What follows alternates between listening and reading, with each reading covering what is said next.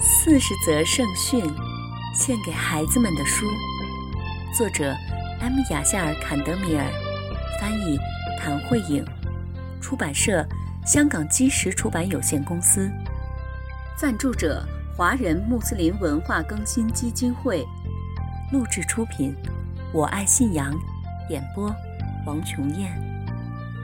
亲爱的小伙伴们。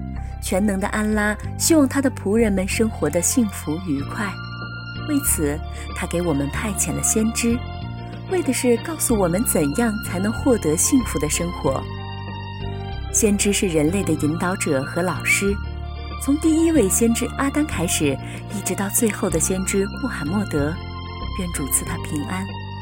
所有的先知都在告诉我们全能的安拉的戒律，以及我们应该怎样在今世生活。亲爱的小伙伴们，这本四十则圣训是专门为你们写的。我知道你们特别爱听故事，现在我们就来听故事吧。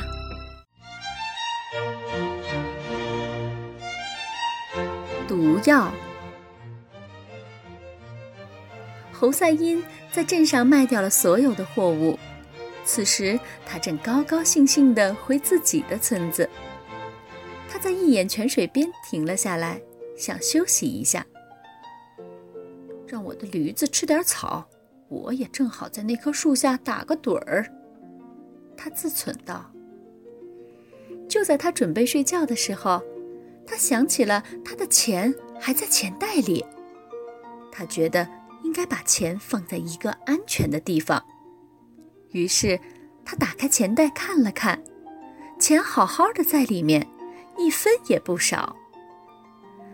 他把钱袋放入怀中，渐渐地进入了梦乡。但糟糕的是，这一切都被趴在树上的一个贼看了个一清二楚。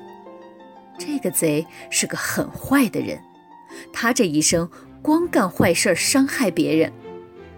当他看到侯赛因的钱袋时，他的眼睛放射出了贪婪的光芒。慢慢的。他从树上溜了下来，然后他掏出一瓶毒药，把药撒在了一根稻草上。他来到了侯赛因的身旁，侯赛因这时正睡得香，只需要把稻草上的毒药吹进侯赛因的嘴里，侯赛因就会立刻毙命，而他就能轻而易举地拿走他的钱。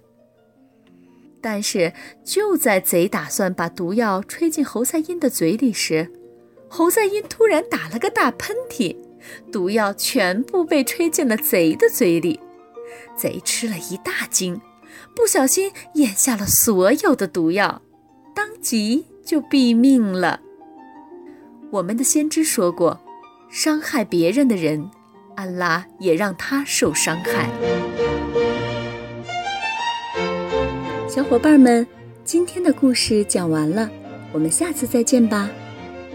四十则圣训，献给孩子们的书，我爱信仰录制。